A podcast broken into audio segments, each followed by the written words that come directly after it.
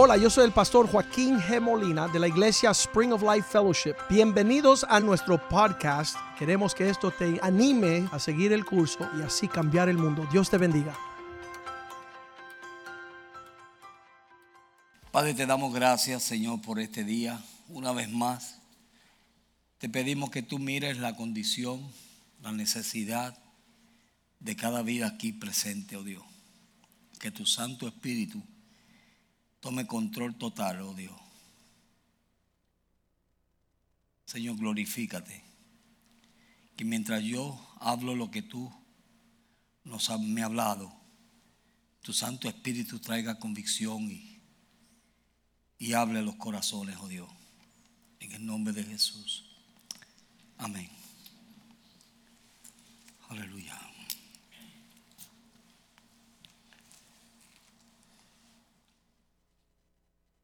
En la Biblia vemos diferentes formas de cómo la gente seguía a Jesús. Y vemos que estaba la multitud. Y Jesús cuando vio la multitud y los vio que tenían hambre, no los dejó ahí, sino que le dio a sus discípulos deben de comer. Y la Biblia dice que él oró por los dos peces y los cuatro panes y les dio de comer a cinco mil hombres, sin contar mujeres y niños. Y sobraron doce canastas, pero eso era simplemente la multitud. Y la multitud conocía a Jesús como el, como el Dios que, o el hombre que multiplicaba los panes. Pero entonces estaban los doce y los doce se le dieron la revelación de las parábolas. Jesús le habló los misterios del reino. Y hasta ahí llegaron ellos. Pero entonces estaban los tres. Y los tres subieron al monte y vieron la transformación de Jesús. Pero llegó el momento donde había solamente uno. Y ese lo único que quería era recostarse sobre el pecho de Jesús escuchar el sonido del corazón de Jesús. Amén. Y cuando vemos estas cosas, entonces podemos nosotros ver un poco más allá y ver que en la iglesia muchas veces hay personas que se convierten, aceptan a Cristo, aún se bautizan pero se quedan ahí y son buenos creyentes. ¿Cuántos dicen amén a eso? Son buenos creyentes. Pero está la otra, el otro grupo de personas que se convirtieron, aceptaron a Cristo como Salvador personal, se bautizaron recibieron la promesa del Espíritu Santo y quieren más y más y más y más y más. Es un discípulo. Amén. Y los creyentes, es triste decirlo, pero es verdad. Los creyentes vienen y los creyentes se van. Si yo creo que si se quedaran, si se hubieran quedado todos los creyentes que han venido aquí, no cupiésemos aquí. Pero los creyentes vienen y se van. Pero un discípulo se queda, agarra la visión y cambia el mundo. ¿Me están entendiendo, verdad? Y eso es lo que Jesús quiso hacer. Jesús, cuando cogió sus doce discípulos, Él invirtió tiempo con ellos. Él comenzó a enseñarle las cosas del reino. No solamente enseñarle, pero vivir con ellos para que ellos viesen la manera que debían de vivir. Y Pedro quizás, él simplemente se veía como el pescador, un pescador. Muchas veces nosotros nos vemos como Dios, no nos vemos como Dios nos ve. tú te ves como un simple pescador. Dios te ve como uno que puede ganar tres mil almas con un mensaje. Amén. Mateo era simplemente un publicano, una persona que la gente desechaba, no les gustaba, peleaban con él, lo odiaban, como muchos de ustedes con tío Sam, ¿verdad? Era recogedor de impuestos. Pero lo que Mateo no sabía, mire, Mateo simplemente se veía como un recogedor de impuestos. Pero lo que Mateo no sabía era que Jesús lo veía a él como aquel que iba a escribir sus libros y no solamente eso, iba a ser un evangelista. Amén. Ahora, ¿por qué digo eso? ¿Por qué Jesús sabía eso? Porque la ley hebrea en aquel entonces, el maestro era el que cogía al discípulo, el estudiante. El estudiante no escogía al maestro, sino era al revés. So, por eso es que Jesús en Juan capítulo 15, verso 16, él dice, vosotros no me escogiste a mí, yo escogí a vosotros. Amén. Tú no escogiste a Dios, Dios te escogió a ti. ¿Con qué propósito? Bueno, con el propósito de Dios comenzar a hacer una obra en tu vida, transformar tu vida, llenarte de su palabra, para que entonces tu vida sea un ejemplo para los demás. Y que de la misma manera Dios te llamó a ti y te quiere hacer un discípulo, tú también puedas hacer otros discípulos con tu vida. Pero ustedes no entienden eso queremos ser creyentes. El creyente creyó, llegó a la iglesia, se sentó en la silla y no me molesten porque ya yo creí. ¿Verdad? Una vez yo estaba en El Salvador y me llamó un joven y este niño cuando me llamó, me llamó con una voz de pánico y me dijo, pastor, por favor, ven y ayúdanos. Y en El Salvador, en esos años, a las diez y media de la noche, tú no sales a la calle para nadie.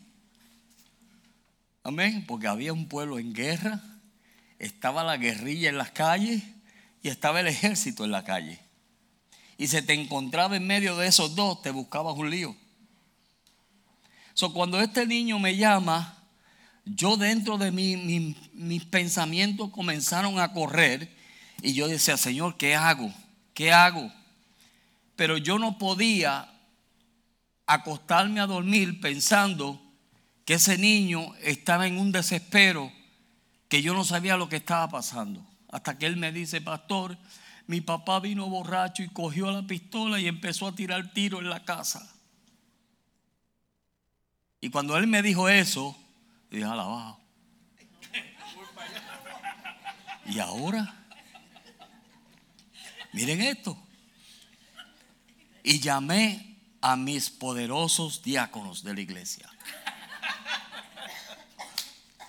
Y a las diez y media de la noche empiezo a llamar y todo el mundo tenía compromiso. Nadie quiso ir conmigo. Y ya cuando estoy saliendo, mi esposa me dice, no, tú no puedes ir solo a esa casa. ¿Cómo te vas a ir solo? Yo voy contigo. Y mujer, quédate ahí. Yo voy. No, no, no. Yo voy contigo. Y nos montamos los dos en el carro y empezamos a ir hacia ese hogar y orando, Señor, cambia el corazón de este hombre. Señor, cálmalo que cuando lleguemos, Señor, Él esté tranquilito. Y yo oraba así. Yo no sabía qué iba a pasar allí. Pero yo tomé una decisión un día. Y fue de que yo quería más de Dios. Y que yo estaba dispuesto hasta dar mi vida por el Señor. Eso es un discípulo. Amén. Y cuando llegamos a la casa, gracias a Dios, que el hombre estaba tranquilo.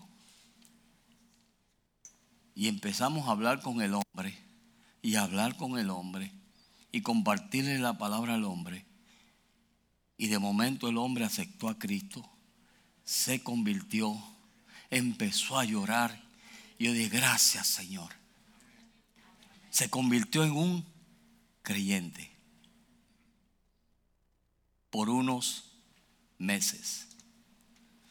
A los meses, el creyente dijeron algo, no le gustó y se fue.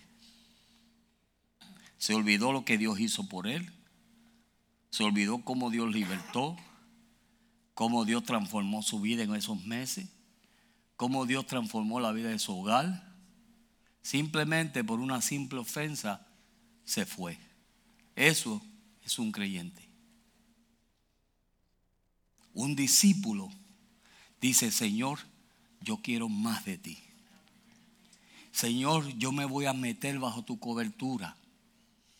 Y yo voy a aprender de la gente que tú has puesto a mi lado para que yo pueda ser cada día mejor y que yo pueda cambiar y que yo pueda ser transformado en mi vida para que entonces todas esas cosas que me hacen a mí ser un creyente, yo pueda cambiarlas para ser un discípulo.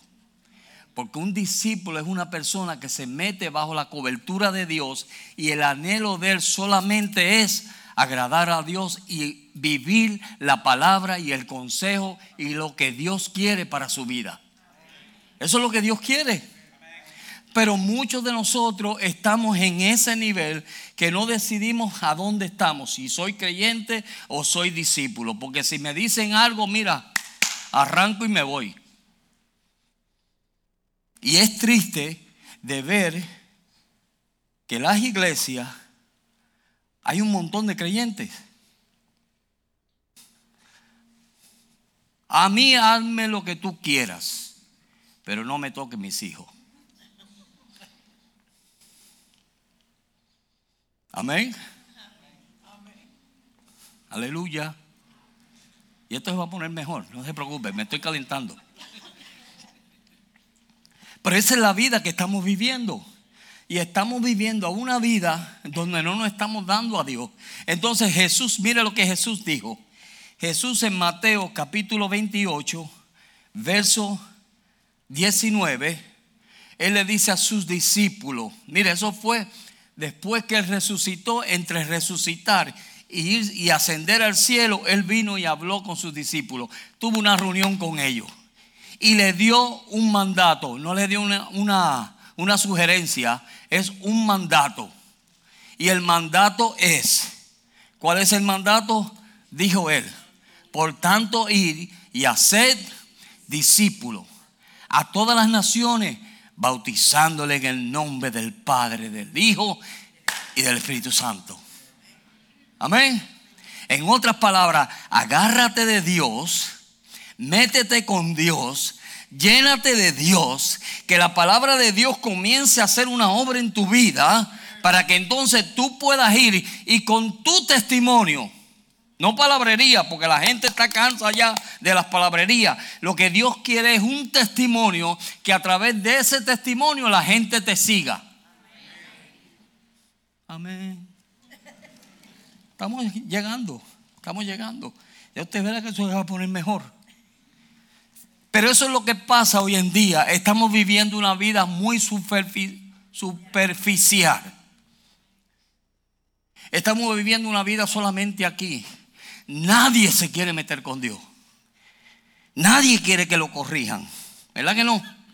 Nadie. Nadie quiere ser un discípulo.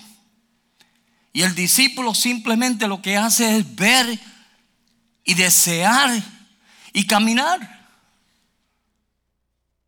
Amén. El discípulo ve al maestro, veía al maestro y ellos veían a él y decía, espérate, yo que tengo que ser como él. Un discípulo, él le dijo, el que pierda su vida, la ganará.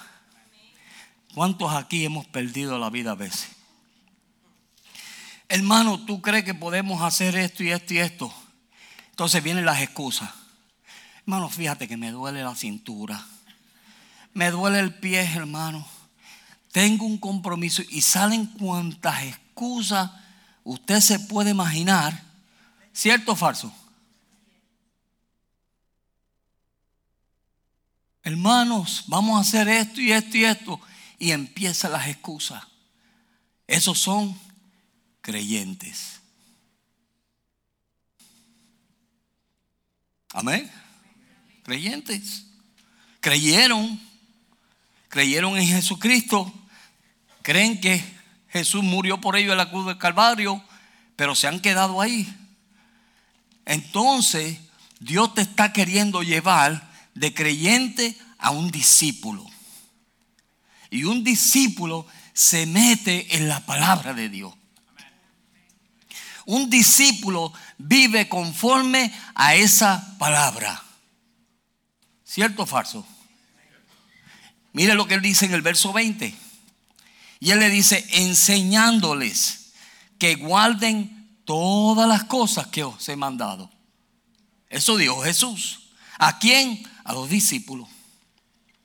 So, si yo vengo aquí hoy y yo le doy un mensaje y le digo, esta es la palabra de Dios, y usted la escucha y simplemente entró por aquí, salió por aquí, usted es un creyente. Pero si usted la escucha y usted se va a su aposento o se va a su closet y comienza a orar y dice, Señor, esa palabra que tú me hablaste hoy a mí, ponla en mi vida. Porque tú me desnudaste. Tú me enseñaste que estoy mal. Tú me enseñaste que no estoy caminando como debo caminar. Y como eres un discípulo, estás cogiendo la palabra de Dios y estás queriendo ponerla por obra, porque Dios nos manda a que pongamos por obra todas las cosas que nosotros escuchamos. Pero no. Pero no. Entonces vienen los problemas porque no estamos viviendo la palabra de Dios. Se le enseña al esposo a amar a su esposa, ¿verdad que sí? ¿Cierto o falso? ¿Verdad? Entonces, si yo le digo a usted, hermano, usted tiene que amar a su esposa y cuidarla como vaso más frágil. Eso no quiere decir que usted va a llegar a su casa y cuando su esposa le diga algo, usted, eso no es eso. Eso no es vivir la palabra de Dios. Eso lo hace un creyente, pero no un discípulo. Porque un discípulo anhela vivir la palabra de Dios.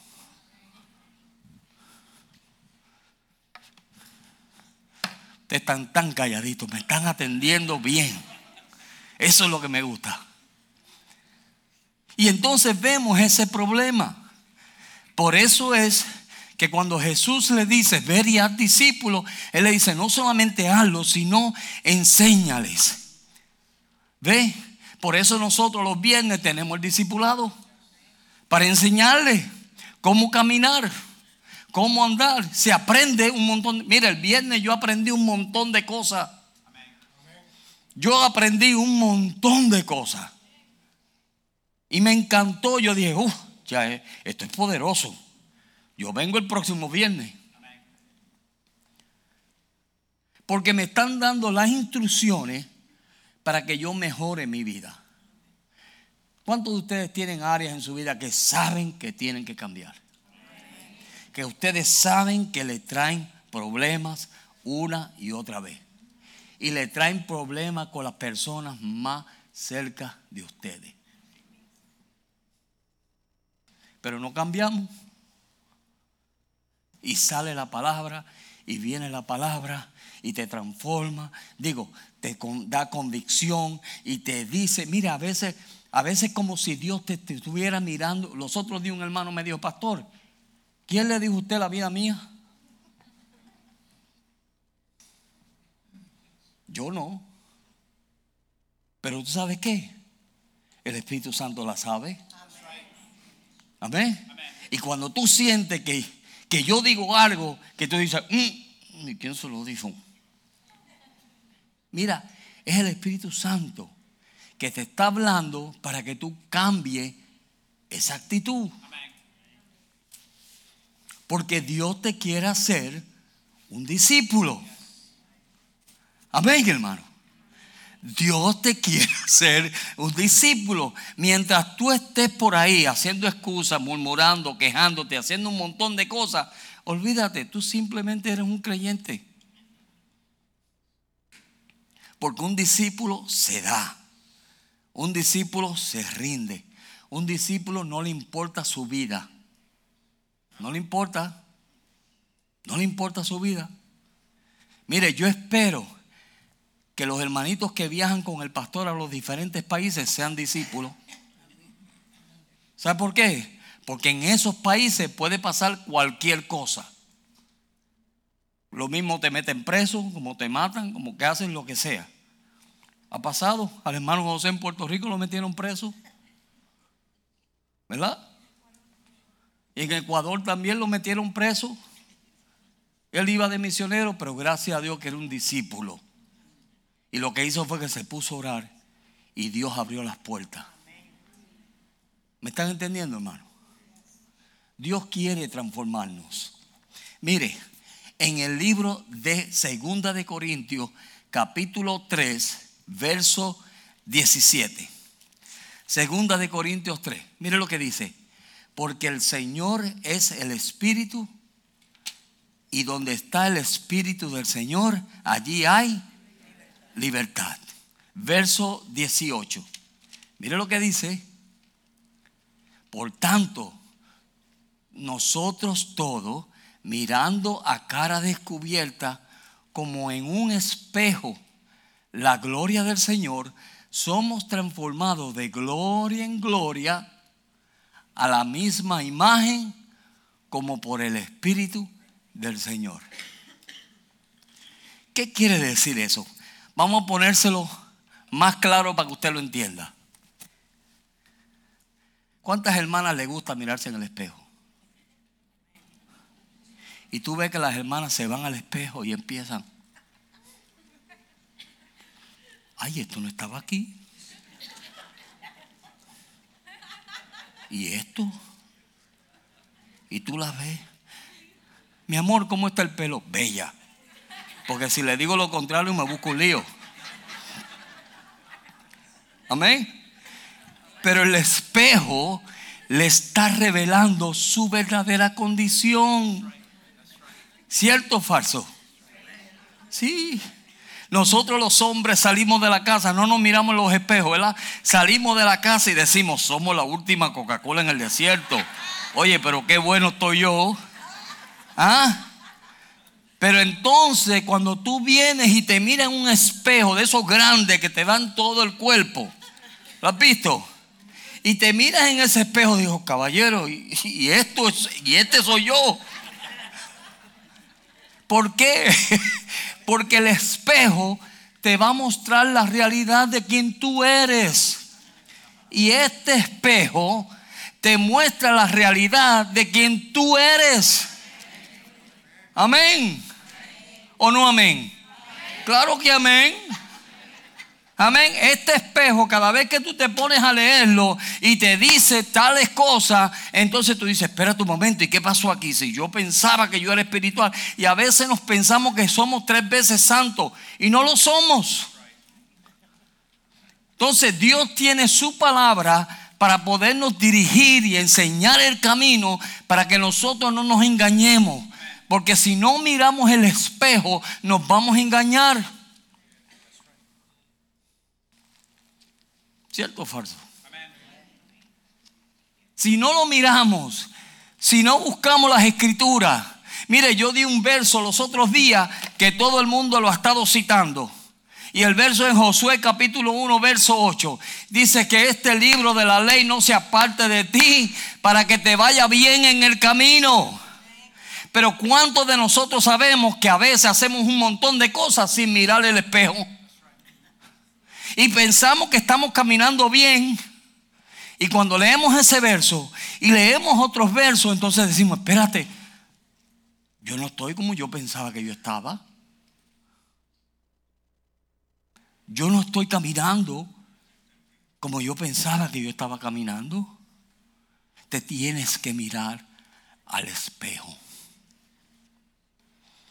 El espejo te muestra tus debilidades. Amén. Hermano, amen a vuestras esposas. Mm, vamos a ver. Hermanas, obedezcan a vuestros esposos. Ese es el espejo. Si tú te miras y tú no estás haciendo lo que dice ahí, estás mal. Está como el hombre que no se mira en el espejo y piensa que es la última Coca-Cola en el desierto. Y no lo es. Amén, hermano. So, Dios quiere transformarnos. Dios quiere cambiarnos. Dios quiere llevarnos hacia adelante. Dios quiere hacer una transformación en nuestras vidas. El que comenzó la buena obra en vosotros, la terminará. Filipenses 1, 6. Amén. El que comenzó esa buena obra en nosotros. Mira, ¿y qué hace la Biblia? La Biblia, la palabra de Dios lo que hace es que imparte fe en nosotros para que nosotros crezcamos. Cuando uno tiene necesidad de tener fe, uno busca Romano. Y en Romano dice, en el capítulo 10, verso 17, ¿qué dice? Romanos 10, 17. Dice, así que la fe viene por el oír y el oír de la palabra de Dios. Amén. So, cuando nosotros escuchamos esa palabra, cuando nosotros leemos la palabra, lo que hace es que imparte en nosotros fe para confiar que que comenzó la obra en nosotros la va a terminar. Pero si no estamos metidos ahí, entonces nos convertimos en personas que simplemente venimos a la iglesia. Sigue nuestra vida igual. Llegamos a casa y es lo mismo. Amén. Tuvimos un tiempito lindo en la iglesia. Llegamos a casa y empiezan los calderos a volar. Y empieza la gente a hablar y se dicen cosas que no se deben decir. Se hablan cosas que no se deben hablar. Se murmura de medio mundo y remundo. Se hacen tantas cosas que eso no es lo que Dios quiere y eso no es un discípulo. Un creyente puede hacer eso. Un discípulo no. Un discípulo, su anhelo es, Señor, transfórmame. Señor, cámbiame. Y nosotros tenemos que ponernos más serios con las cosas de Dios. Le voy a decir el por qué. Hoy en día es un lujo cargar la Biblia. Hoy en día. Aquí en los Estados Unidos todavía es un lujo cargar la Biblia. Va a llegar el momento que no la vas a poder ni cargar. Entonces tenemos que dejarnos de la bobería. Amén. Le voy a hablar bien claro, bien latino. ¿Verdad? Porque me entienden mejor. Tenemos que dejarnos de la bobería y de las niñerías y de las tonteras que a veces tenemos y meternos con Dios. Meternos con Dios que cuando Dios venga y tú leas la Biblia en Mateo capítulo 7 y te diga, mira, estás edificando tu casa sobre la arena, tú puedes entender que, espérate, si edifico sobre la arena, me voy a caer. Y mi vida está siendo edificada sobre la arena. ¿Por qué? Por los frutos que veo por las cosas que están pasando, porque estoy escuchando y no estoy haciendo. Amén. Y eso nos pasa a todos. Hay una etapa en nuestra vida que llega un día que tenemos que tomar una decisión. O serio o no serio. Amén. O nos ponemos serio con Dios. O mira, Dios se encarga. Amén o no amén. Claro. Y Dios está buscando un pueblo que se ponga en serio con Dios, que estén dispuestos a darse del todo, rendirse del todo. No importarle lo que tengan, el precio que tengan que pagar. Mira, pagar ese precio. pero estamos cómodos. No me saque de mi comodidad. No me saque de aquí. Y si te sacamos, te molesta. Es increíble lo que los retiros hacen. Increíble lo que los retiros hacen. Hermana, vas a dormir en la cama con fulana y sutana. A mí no me pongas ahí. Ah, si yo estoy pagando. Alabado. Eso es algo que me vino. El Espíritu Santo me lo puso en la mente. Amén. Es así. Y lo más tonteras, las tonteras más, que no es para ser de nosotros maduros en el Señor. Una vez me pasó algo a mí que yo me molesté y gracias a Dios por las esposas sabias. Gracias a Dios por mi gordita. No se molesten que a ella le encanta que yo le diga gordita. Porque es mi gordita. Amén. Y ella me dijo, José, cálmate, hijo. Si del, si del 100%, el 5% es tu culpa, sé responsable por esos 5%. Y eso me voló la cabeza a mí. Porque nosotros nos pasa algo y le echamos el mono al otro. ¿Verdad que sí? Y toda la culpa es de él. Y esto pasó porque es un sinvergüenza. No. Si Dios lo permitió, es porque tú también tienes culpa y Dios está tratando de sacar algo de tu vida. Amén.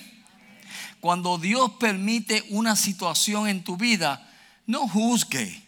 Simplemente di, Señor, ¿por qué tú permitiste esta situación? Amén. Yo creo que eso es mejor. Eso es un discípulo.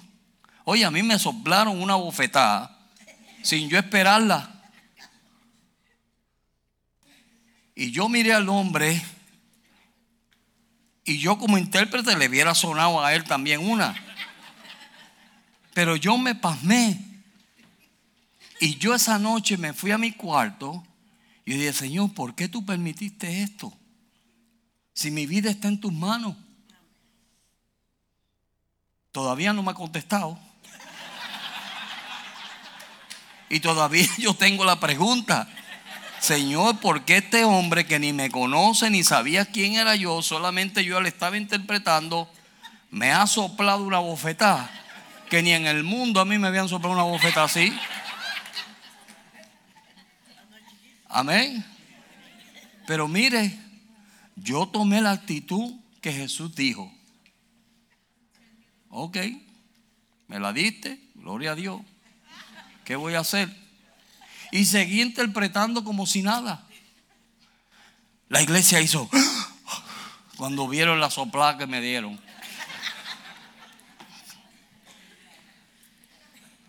Amén. Porque yo tomé una decisión. Yo no voy a dejar que nada me robe mi corona. Yo no voy a dejar que nada me roba a mí mi paz. Yo no voy a dejar que nada me robe a mí lo que Dios me ha dado y me ha costado tanto. Amén. Una vez un hermano me dijo, ay pastor, yo quisiera ser como ese pastor. Y yo lo miré y yo le hice una pregunta simple. Yo le dije, ¿tú sabes lo que ese pastor ha pasado? No, pastor, pero es que es tan, tan bello este pastor es tan tranquilo. Es todo amor. Y tú, sabes lo que él ha pasado. Amén. Porque a través de lo que pasamos, Dios nos perfecciona. Si yo soy lo que soy hoy, es por la gracia de Dios y por lo que he pasado. Amén. Porque eso ha moldeado mi carácter. ¿Sabe por qué? Porque un verdadero discípulo, sea hombre o sea mujer, su deseo es ser una copia de Jesús. Tu deseo debe ser, Señor, yo quiero aparecerme cada día más a Jesús. Pero cuesta, ¿verdad que te va a costar? Las preguntas de nosotros continuamente debe ser, debe ser Jesús, ¿qué tú harías en esta situación? ¿Qué tú harías? Porque yo haría otra cosa. Pero ¿qué tú harías? y ahí dejarlo y hacer lo que tú ves que Él haría. Y en esa actitud nosotros comenzamos a cambiar, a cambiar. Hay que morir, hay que morir a tu yo. Y eso es lo que nos impide a nosotros ser los discípulos que Dios quiere que nosotros seamos. Aleluya.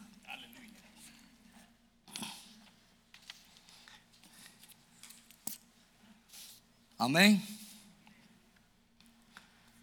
Ser los discípulos que Dios quiere que nosotros seamos. De lo contrario, nos buscamos tremendos ríos. Nos buscamos tremendas situaciones con las personas porque siempre va a ser lo de nosotros y no lo que Dios quiere. Dios te quiere transformar. Busquen conmigo en Lucas capítulo 14 versos 26 y 27. Mire lo que dice aquí en Lucas.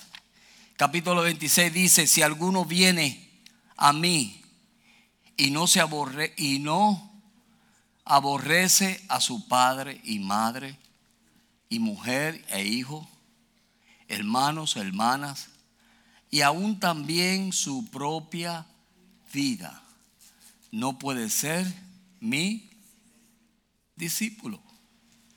En otras palabras, no es que los vas a odiar literalmente, pero es que vas a poner a Dios en primer lugar. Amén. En primer lugar, tú vas a poner a Dios en primer lugar. Y tu Dios es tu Dios. Yo he tenido que en este caminar, mira, dejar amistades que no me convenían. Aún amistades cristianas que no me convenían, yo tuve que separarme. Porque todo el tiempo era un relajo, todo el tiempo era una bayuncada, todo el tiempo era un montón de tonteras que yo no estaba dispuesto a eso. Yo no quiero eso. Si de eso salí yo, yo quería andar como Dios me estaba demandando a mí caminar. So, como Dios me estaba demandando a mí, yo simplemente me separé. Ay, pero pastor, porque tú sabes que yo he notado que en este caminar es un caminar solo. Cuando tú decides vivir para Dios. Porque el carnal, el creyente, el que quiere estar en la bobería, se va a alejar de ti. Ahora, ¿tú escoges la bobería o escoges el camino del Señor y ser un discípulo? ¿Me entienden? No me entienden. Verso 27. Y el que no lleva su cruz y viene en pos de mí, no puede ser mi discípulo. Agarra la cruz. Agarra tu prueba. Una vez un hombre se metió, llevaba una cruz cargando la cruz y se mete a una tienda y comienza a probarse un montón de cruces y se la venía y se la ponía aquí. Decía, no, esta no y cogía otra. Y, no, esta no. Y cogía otra. No, esta no. Y volvió para acá y viene y se agarra esta. Esta sí. ¿Cuánto vale esta? Le dijo, Señor, si esa es la misma que usted traía. Amén. Coja su cruz. ¿Quién es tu cruz? Amén. José, ¿quién es tu cruz? ¿Tu esposo? ¿Tu esposa? ¿Tu situación? ¿Quién es tu cruz? Tómala y cárgala. Amén. Cárgala. No la trates de cambiar porque no hay otra como esa. Y esa es la perfecta para ti. La cruz mía son 28 años y es la perfecta para mí. Igual que yo para ella. ¿Me están entendiendo? No. A la que me diga otra vez me voy. Vete. Pero mira, te va a ir la cruz. Amén. El que, el que no lleva su propia cruz y viene en pos de mí, no puede ser mi discípulo. Si Él cargó una cruz y en esa cruz Él llevó, todo, mire, todas las ofensas, póngalas en la cruz. Eso es lo que lo va a ayudar a usted a no ser un creyente, sino un discípulo. Cuando venga la ofensa, tírala a la cruz. Cuando digan algo, tírala a la cruz. Y todo lo que digan, tíralo a la cruz. Amén. Y dile, Señor, yo no puedo. Aquí lo pongo a los pies de tu cruz. Y eso te ayuda a ti a caminar y a caminar y a caminar y a caminar con Dios. Porque este camino se pone difícil y los peores enemigos tuyos son los de tu casa. Pero tenemos que tomar la cruz. El que quiera venir en pos de mí, que me siga. Pero hay que querer. ¿Cuán decidido estás tú seguir a Jesús? ¿O piensa que los próximos días, la próxima que te hagan, te va? Amén. A la que me vuelva a mirar como me miró, me voy.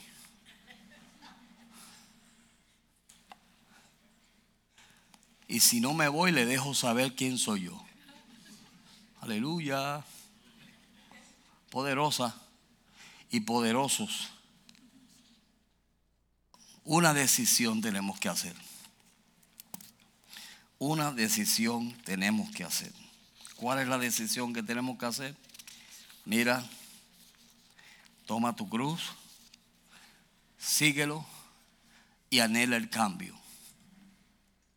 No sea como el hombre que no se mira en el espejo, sino sé como el hombre que continuamente se está mirando.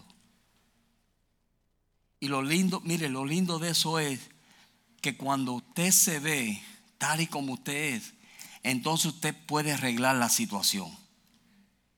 Yo me he encontrado en situaciones así, donde yo veo que yo digo, uh, espérate, yo tengo problemas con esto.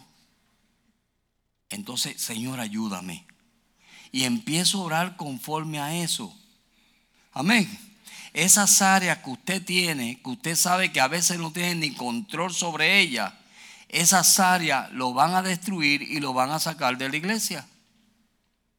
Pero si usted toma la decisión y toma el paso hacia un discípulo, entonces ese discípulo va a decir, Señor, transfórmame, cámbiame, lléname de tu sabiduría, lléname de tu gracia. El pastor José dijo hoy, aquí en esta iglesia hay una visión. Y yo doy gracias a Dios porque esta iglesia tiene una visión. Hay iglesias que no saben ni para dónde van. Un desastre. Desastre. Y mire que yo he visitado iglesias. Y yo digo, Dios mío, ¿y esto? Si aquí no se sabe ni la hora que es. Sí. Pero gracias a Dios Aquí Dios nos ha dado una visión que podemos caminar conforme a ella y sabemos para dónde vamos. Eso es lo lindo. El propósito de Dios para su vida, usted lo sabe a través de la visión. ¿Cuál es la visión? Cambiar al hombre y qué? Y transformar y cambiar el matrimonio. Y que los hijos sean una gran bendición y respeten a sus padres. Que eso no lo hay. Eso no lo hay. Pero la visión está. Ahora, ¿qué usted va a hacer con esa visión? Cuando yo, la primera vez que yo vine aquí, me metí al, cuarto con el pastor Joaquín y él me dijo, José, nosotros aquí estamos haciendo hamburguesa, donas no estamos haciendo. Me habló claro y me encanta la forma de él, porque él habla claro. Y yo dije, bueno, yo vengo a hacer lo que se hace aquí. Yo no vengo con mi idea de hacer donas. Y me ha quedado. ¿Llevo cuántos años aquí ya? 15 años ya. 15 años caminando en esta visión. Amén. Y en 15 años he visto creyentes venir y he visto creyentes irse. En 15 años, aquí han venido cientos de personas. Gente buena. Amén. Gente buena. Pero no quisieron ser discípulos. Porque un discípulo soporta. Mira, Jesús no era fácil con los discípulos. Los regañaba, los reprendía. Le decía, ah, ustedes no pueden ni orar. Esta es la hora y ustedes ni orar pueden. Eran un caso, pero eran discípulos. Y quisieron siempre caminar con Dios. Diez cositas para que usted se lleve a su casa. Si está tomando nota, se las voy a dar. Para que usted se la lleve a su casa y usted ore y dile, Señor, hazme un discípulo. Señor, hazme un discípulo. ¿Cuántos quieren ser discípulos hoy? Amén. De estas cosas que hemos hablado, de todas las cosas que hemos hablado, ¿de cuántas Dios te ha hablado a ti? ¿Qué Dios? Yo sé, yo, miren, miren lo seguro que yo estoy. Yo estoy más seguro que seguro. Yo sé que mientras yo estoy predicando, el Espíritu Santo le está trayendo convicciones a ustedes por ciertas áreas de su vida que yo ni les he tocado. Pero el Espíritu Santo las está tocando. ¿Cierto o falso? Hay cositas que el Espíritu Santo te está diciendo. Mira, te están hablando. Mira, tú eres así. Cambia eso. No hagas eso. El creyente, número uno. El creyente espera pan y peces. Los discípulos, el discípulo es un pescador. Número dos, los creyentes luchan por crecer los discípulos luchan por reproducirse, tienen mucho que dar y están seguros de su crecimiento. Esos son un discípulo. Número tres, el creyente se gana. Usted sale, gana una persona para Cristo y creyó. Pero el discípulo se hace. No nace, se hace. Amén.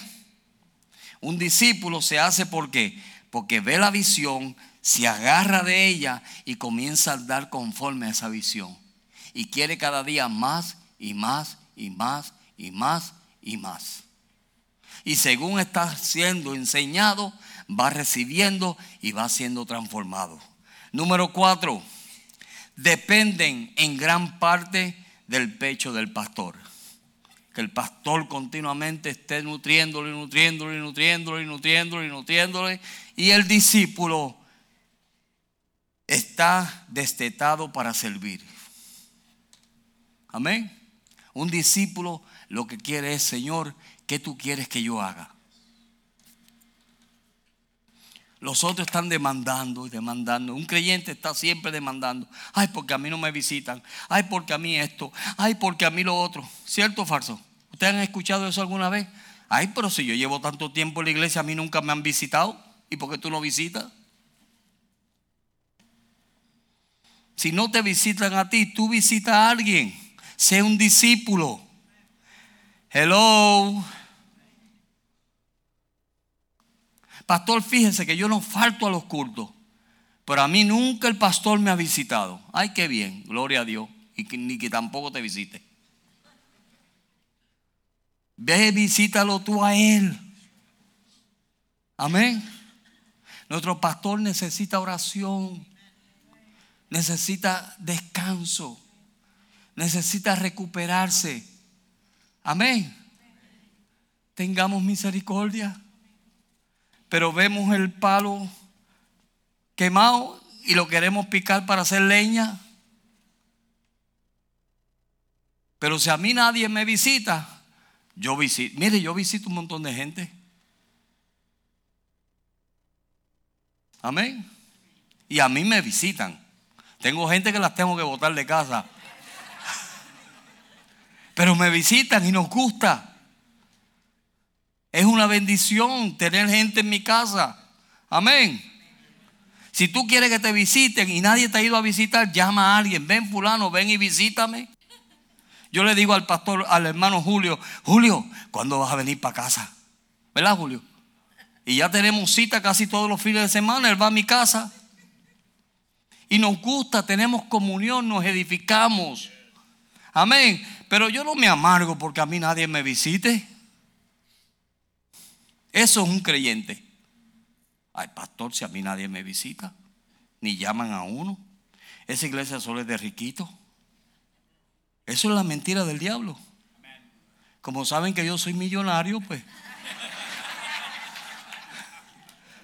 esta iglesia solo es de riquitos y por eso no visitan a nadie ni llaman a nadie. No.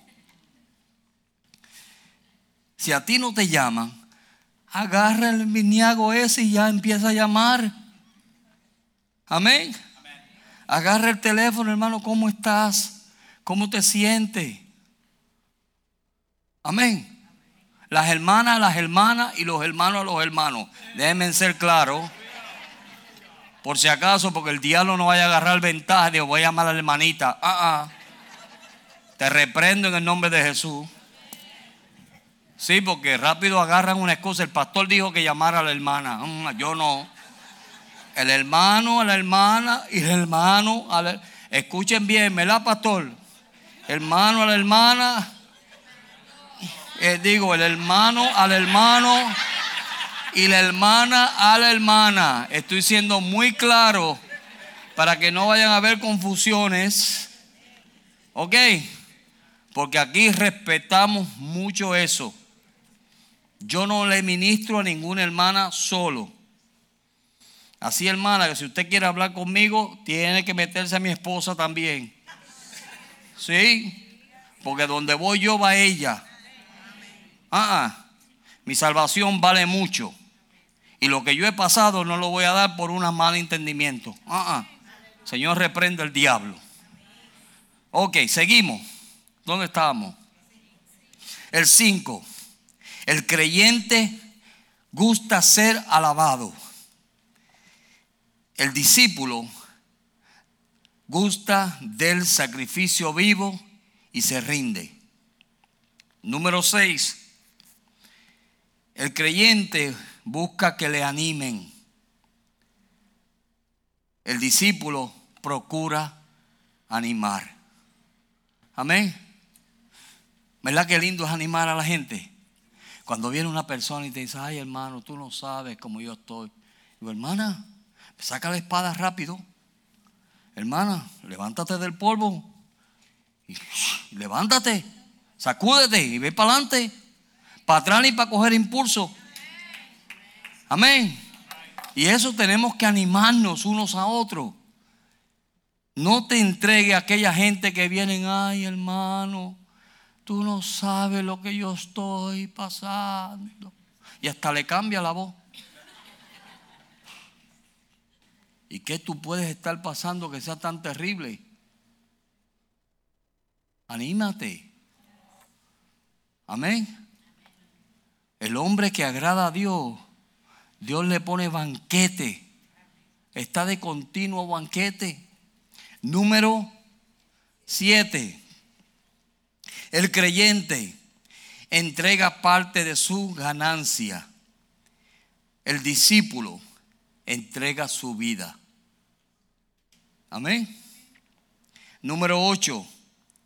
Esperan que le asignen tarea. Hermanos, mañana esto. Hermanos, mañana aquello.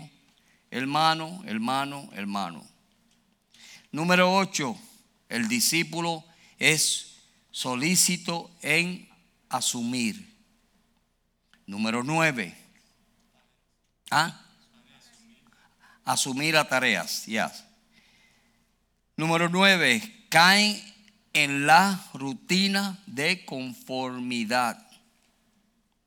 Los creyentes caen en la rutina de conformidad. Se conforman y están ahí y no hay quien los saque de ahí. Mano, levántate, vamos a la iglesia. Busca de Dios y se quedan ahí. Y no hay quien los empuje. Ay, que vaya el pastor a hablar. No, mijo, si él no quiere beber agua, con nadie va a beber agua. Él tiene que levantarse. Amén, hermano. Cuando tuve una persona así, anímalo a levantarse. No te rinda eso también. Los discípulos se revolución, se, son revolucionarios y, es, y no es conforme, no son conformes, ven lo que no es como que es. Ese es el número 9. Y el número 10, ya para terminar. Los creyentes murmuran y reclaman. Y ahí yo quiero exhortar bien. Porque muchas veces empezamos a murmurar y a murmurar y a murmurar y todo lo murmuramos y lo que usted no sabe es que está maldiciéndose usted mismo. Escuchen bien. La tribu de Coré se lo tragó la tierra. La hermana de Moisés le dio lepra y la tuvieron que sacar del campamento. Y la murmuración, Dios la detesta. Y cuando usted se pone a murmurar y a murmurar y a murmurar y todo es una queja y esta iglesia y esto y aquello y lo otro, esa es la forma que el diablo tiene para tratar de destruir la relación entre los hermanos y destruir una iglesia. Pare la murmuración. Párela. Cuando le vengan a hablar algo, dígale, mire hermano, yo no quiero hablar de eso, por favor. Y ya. Los otros días una persona me quería mostrar algo y decirme algo y yo dije, no, yo ni quiero verlo, ni quiero que me digan nada. Ya. Porque yo no quiero ser cómplice de eso. Amén. Usted no quiere ser cómplice de esa gente. Son no murmuren. Dejen la murmuración. Si la obra es de Dios y el que está transformando y cambiando es Dios. Y cuando tú estás murmurando, tú no estás murmurando en contra de mí. La iglesia no es mía, la iglesia es de Dios. Dios lo tomó personal cuando escuchó la murmuración del pueblo de Dios. Y eso destruye, es más, cualquier relación. La murmuración la destruye. La destruye. Nosotros no estamos llamados a eso. Eso lo hacen los creyentes. Un discípulo obedece, se niega a sí mismo. Ajá, obedece y se niega a sí mismo. Eso es lo que hace. Ah, ¿por qué me pusieron a mí? No importa, niégate a ti mismo y obedece. Amén. Cuando tomamos esas actitudes, nos libramos de todas las acechanzas del diablo. Y no somos partícipe de la caída de otros. Cuando usted se comienza a murmurar y comienza a hablar lo que no tiene que hablar y esas personas se van o se alejan o se caen, mire, la sangre de esa gente está sobre usted por su murmuración. So, Dios no quiere eso. Un discípulo no murmura de Jesús. Un discípulo no murmuró. Y el que hizo lo malo que terminó haciendo, horcándose. De los doce, el que hizo lo malo terminó holgándose. Pero los demás se sometieron, caminaron con Jesús, obedecieron y fueron de bendición a las naciones. Por ello estamos nosotros aquí hoy. Por esos discípulos. ¿Cuál es el plan de Dios? De que de la misma manera que a ti te han discipulado y tú has cambiado, tú puedas discipular a otro con tu vida y que otros también puedan cambiar. Amén, hermano. Tenemos que crecer. La iglesia está llamada a crecer. La iglesia está llamada a crecer. Así que toma tu cruz y síguele. Toma tu cruz y síguele. Pastor, tú no sabes lo que yo estoy pasando. Todos estamos pasando lo mismo. Todos estamos pasando por diferentes pruebas. ¿Cierto o falso? Todos, de una forma o de otra, todos estamos pasando por diferentes situaciones. Pero tú sabes qué? La diferencia de aquellos que están murmurando y aquel otro que la está tomando y ha dicho, voy a tomar mi cruz y voy a caminar. ¿Ah? Ahí hay esperanza. Dios es bueno. Músicos, Dios es bueno. Y Dios quiere hacer grandes cosas con tu vida. Dejemos las cosas de los creyentes. Comencemos a ser discípulos. Tú tienes un testimonio, tú tienes un potencial que Dios lo ve. Y Dios ese potencial lo puede usar para cambiarte y para que tú puedas cambiar a otros es simplemente darnos a Dios. Vamos a ponernos de pie. Y yo quiero que ahí mismo donde usted esté, o donde usted está, usted simplemente le dile, Señor, estas cosas que tú me rearguiste. Como le dije, el Espíritu Santo, mientras yo hablaba, él estaba redarguyendo a usted de algunas cosas en su vida. Dile, Señor, de estas cosas que tú me redarguiste, dame la victoria. Ayúdame a tener victoria sobre eso. Yo necesito ser un discípulo. Yo necesito ser una persona que me entregue totalmente a ti. Olvidémonos ya de las pequeñas quejas. Todos tenemos falta. No somos una iglesia perfecta. Estamos deseando eso. Madurar. Pero no somos perfectos. Ninguno de ustedes es perfecto. Pero Jesús es perfecto. Y la Biblia dice, puesto los ojos en Jesús, el autor y consumador de la fe. Yo quiero que si usted sintió que Dios le habló a una área de su vida, levante su mano como una actitud de rendimiento. Como que usted le quiere rendir esa área a Dios. Y repita conmigo, Señor, en el nombre de Jesús, yo te pido que tú tomes esta área de mi vida y que tú la transformes, oh Dios. Que tú la cambies. Que tú me hagas libre, Señor. Tú dices que conoceré la verdad y la verdad me hará libre. Y hoy he escuchado una verdad. Hazme libre, Señor. Rompe las cadenas. Ayúdame a crecer. En el nombre de Cristo Jesús. Aleluya. Amén. Aleluya. Pues mil ojos hoy han visto tu poder. El milagro de una multiplicación.